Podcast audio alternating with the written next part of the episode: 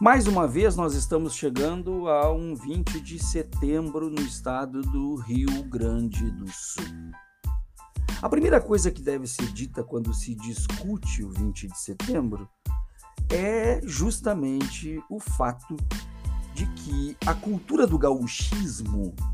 é uma cultura essencialmente excludente.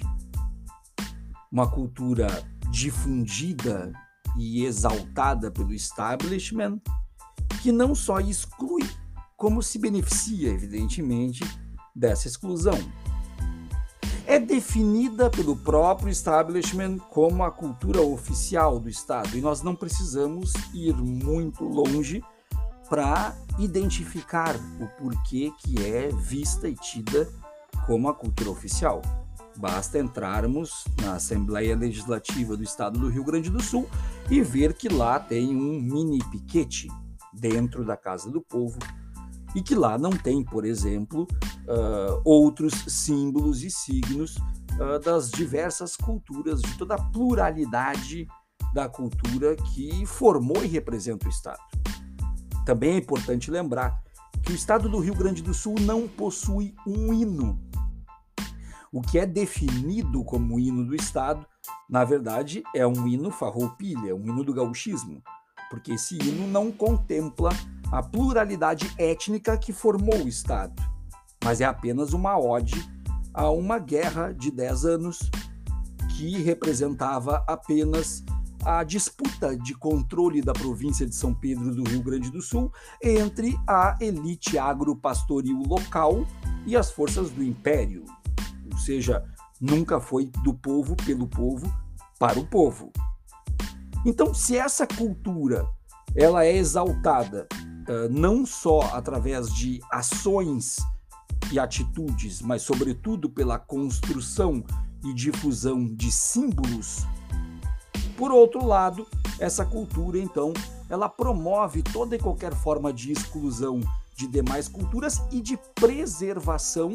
no sentido conservadorismo do termo, de todas as exclusões que a própria sociedade brasileira em geral, sobretudo sul-rio-grandense, promove dentro de seus pares. Uma cultura, então, que evidencia a, misoginia do Estado e que principalmente cria sustentáculos e alicerces para perpetuar, hoje e sempre, o racismo existente nas entranhas deste Estado e não poderia ser diferente da sua própria manifestação cultural gauchista.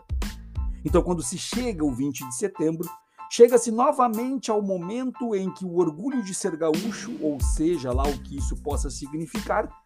traz a ideia dos seus símbolos e significados, traz a ideia da mulher que não é mulher, é prenda, ou seja, um penduricário do gaúcho, com seus espaços pré-estabelecidos,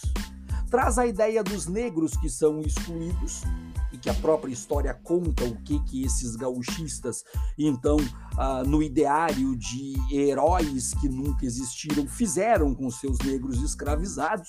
Né? Basta lembrarmos do 14 de novembro de 1844, naquilo que foi então a traição de Porongos, a maior mancha branca da história deste estado e desta região.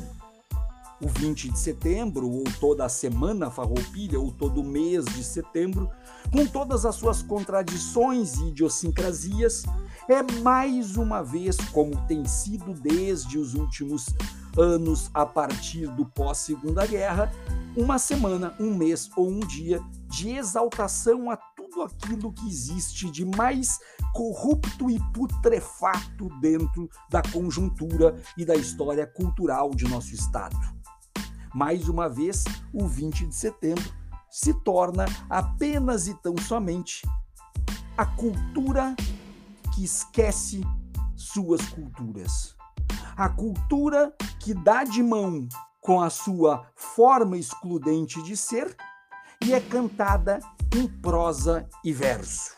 Ou melhor, num hino. Num hino que diz que servem as nossas façanhas de modelo a toda a terra, façanhas essas inexistentes.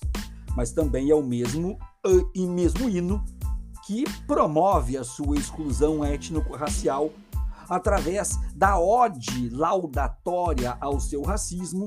quando diz que não basta para ser livre ser forte, aguerrido e bravo, pois o povo que não tem virtude acaba por ser escravo. O 20 de setembro é aquilo que sempre foi e que continuará sendo uma vergonha para o estado do Rio Grande do Sul, mas também o melhor símbolo, o melhor signo e o maior significado para o que o Rio Grande do Sul é de fato quando se trata de exclusões e de preconceitos. Esse foi o episódio, ou melhor, o boletim da Semana Farroupilha. Eu sou o professor Adriano Viaro e esse é o Batecast.